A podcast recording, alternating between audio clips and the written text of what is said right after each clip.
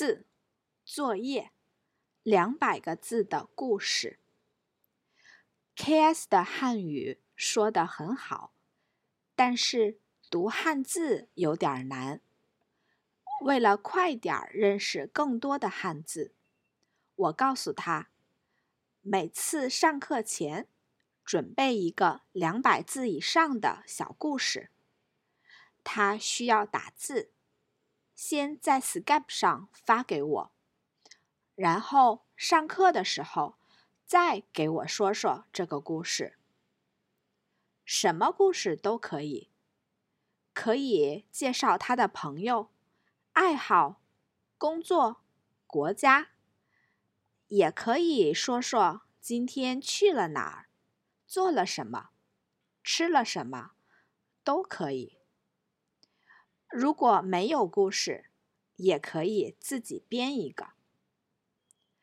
这张图片里是 K.S 的作业。最后一句话，K.S 写：“这儿有一百五十九汉字。”我说：“应该是这儿有一百五十九个汉字。”K.S 马上说：“哦哦哦。”一百五十九个，现在有一百六十个汉字了，哈哈哈！修改后的作业，